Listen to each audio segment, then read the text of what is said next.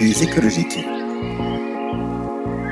Avec Thierry Tatoni, écologue à l'IMBE, spécialiste en écologie du paysage et biologie de la conservation. À propos des interactions sciences-société pour les questions environnementales.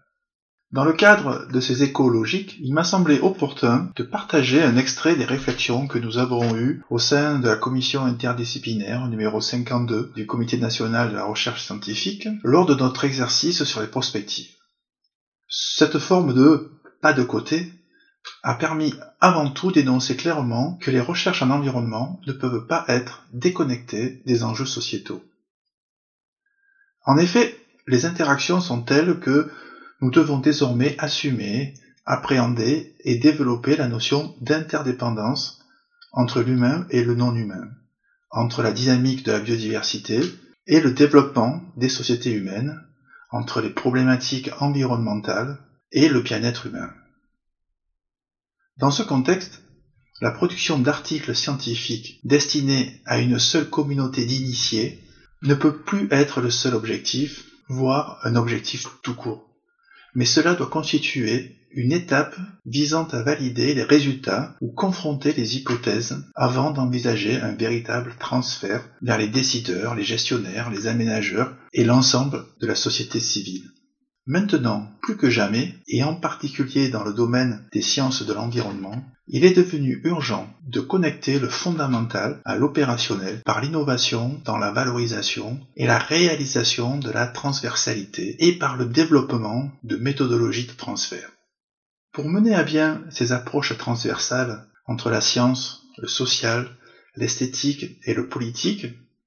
on peut envisager d'intégrer les processus de création artistique comme outils et objets de recherche.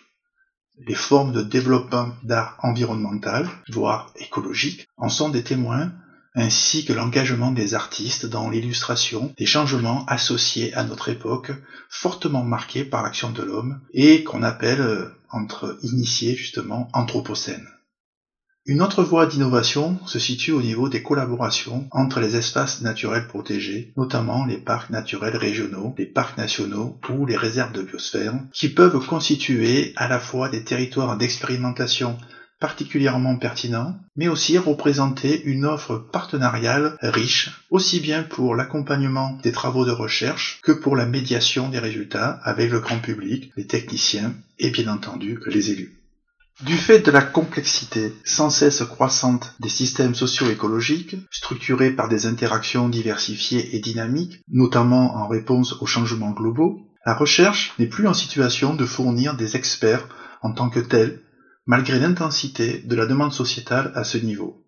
En revanche, le monde scientifique propose des groupes de chercheurs interdisciplinaires pour étudier cette complexité et envisager de manière collaborative les voies d'un développement plus durable visant à amoindrir les effets de la crise socio-environnementale au niveau des ressources naturelles.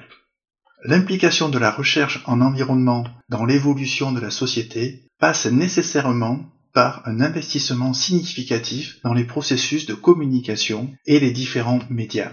Paradoxalement, ce sont encore trop souvent des non-spécialistes qui communiquent sur les grands enjeux environnementaux ou les questions écologiques. La faible présence médiatique de chercheurs spécialisés dans l'étude de la complexité socio-environnementale est sans doute un frein dans la prise de conscience et la compréhension globale des véritables enjeux du XXIe siècle et des orientations politiques qui doivent être prises.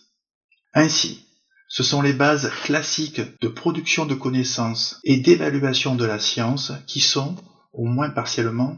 remises en question